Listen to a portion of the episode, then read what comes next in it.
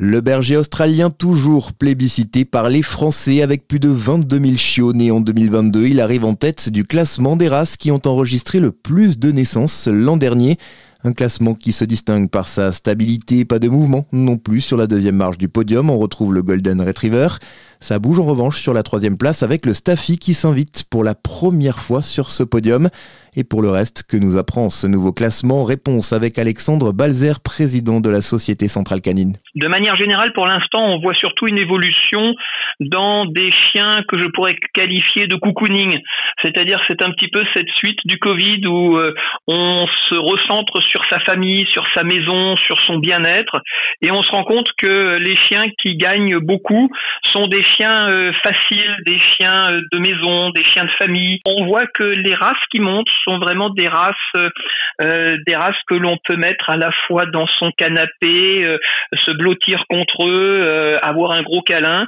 Et ben voilà, on voit les races qui montent, ce sont pour l'instant plus des races de ce type-là. Alors il y a le Cavalier King Charles, il y a le Cocker, il y a le Bulldog français qui, qui, qui plaît beaucoup, le Berger américain miniature aussi.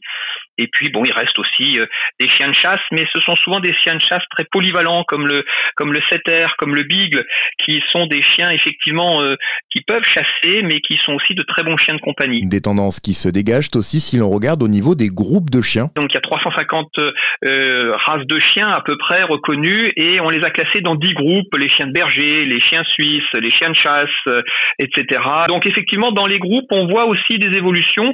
le premier groupe qui sont les chiens de berger, effectivement, depuis une dizaine d'années, a vraiment explosé en, termes de, naissance. Ben, c'est simplement parce que ce sont des chiens qui sont euh, courants, qui sont faciles à, éduquer. Euh, ben voilà, c'est vraiment le chien de berger, c'est-à-dire par excellence, il garde son troupeau, il est, éducable par le berger, etc.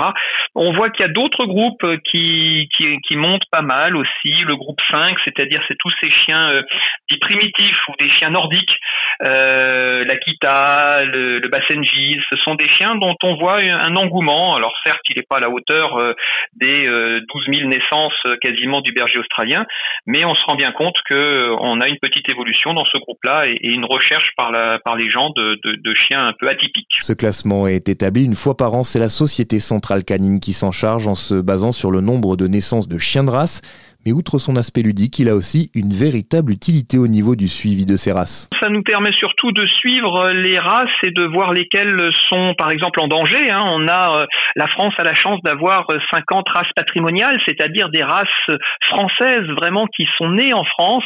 Et sur ces 50 races patrimoniales, on est le pays euh, mondial où il y a le plus de races patrimoniales. Eh bien, il y a certaines races, il y a une vingtaine de races qui sont en danger parce que le nombre de naissances est suffisamment faible, malheureusement, pour que on puisse craindre un jour l'extinction de, cette race. Alors heureusement, des passionnés essaient de, de, faire reproduire ce chien. Eh bien, le Saint-Usuge, par exemple, est un, est un chien de chasse euh, qui, qui est en danger parce qu'il n'y a qu'une quinzaine de naissances par an.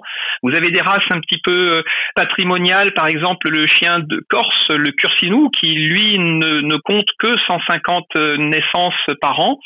Euh, de chiens de race. Donc voilà, il y a des, des races qu'on essaie de développer, que l'on essaie de, de surveiller, où on aide un peu les éleveurs justement à ce que ces races soient connues, parce que parce que c'est le patrimoine de la France, c'est vraiment un patrimoine important euh, de, bio, de biodiversité de notre population canine. Des chiffres qui témoignent en tout cas de tout l'amour que portent les Français pour les chiens de race. En 2022, plus de 258 000 naissances ont été enregistrées en France, en hausse de plus de 10% par rapport à 2019, dernière année de référence.